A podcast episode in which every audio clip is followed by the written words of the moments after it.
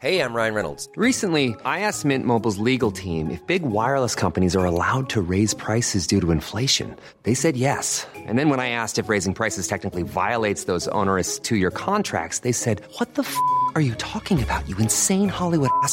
So to recap, we're cutting the price of Mint Unlimited from $30 a month to just $15 a month. Give it a try at mintmobile.com slash switch. $45 upfront for three months plus taxes and fees. Promo rate for new customers for limited time. Unlimited more than 40 gigabytes per month. Slows. Full terms at mintmobile.com. Bonjour et bienvenue dans Savez-vous que, le podcast d'anecdotes du Dauphiné libéré.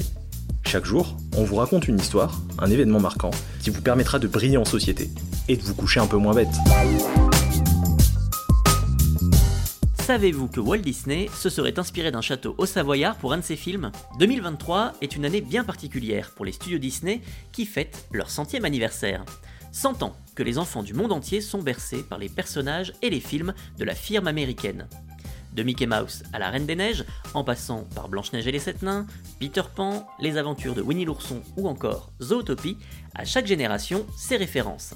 À l'origine de tout cela, un homme, Walt Disney, dont l'ombre flotte toujours au-dessus de l'entreprise qui porte son nom, 57 ans après sa mort, survenue en 1966.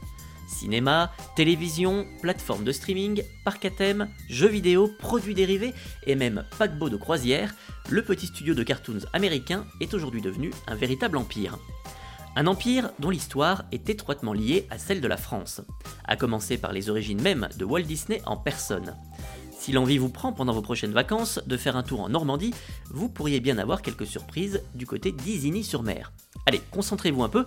Quand je vous parle d'Isigny, ça ne vous dit vraiment rien Pour vous aider, on va mettre un petit peu de côté notre accent franchouillard et prononcer Disney comme il se doit. À l'américaine, ça donne quelque chose comme Disney. Et oui, le nom de famille du réalisateur, producteur et génie de l'animation vient tout droit de la commune normande d'où sont originaires ses ancêtres.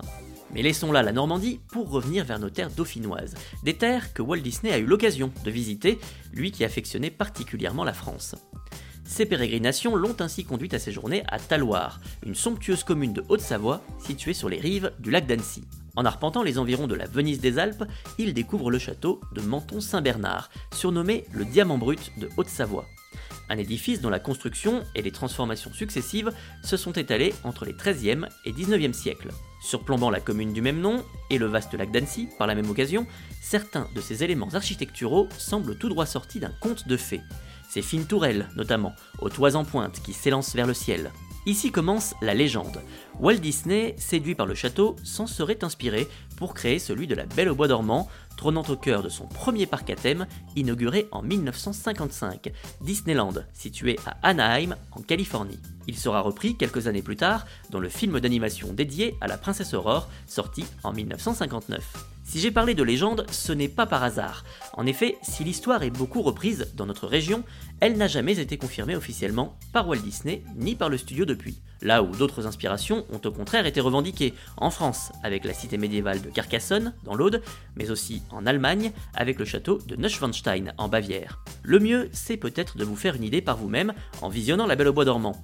Qui sait, si vous avez déjà visité le château, le film pourrait bien, en plus de vous faire retomber en enfance, réveiller chez vous un petit sentiment de déjà-vu. Tired of ads barging into your favorite news podcasts? Good news. Ad-free listening is available on Amazon Music. For all the music plus top podcasts included with your Prime membership.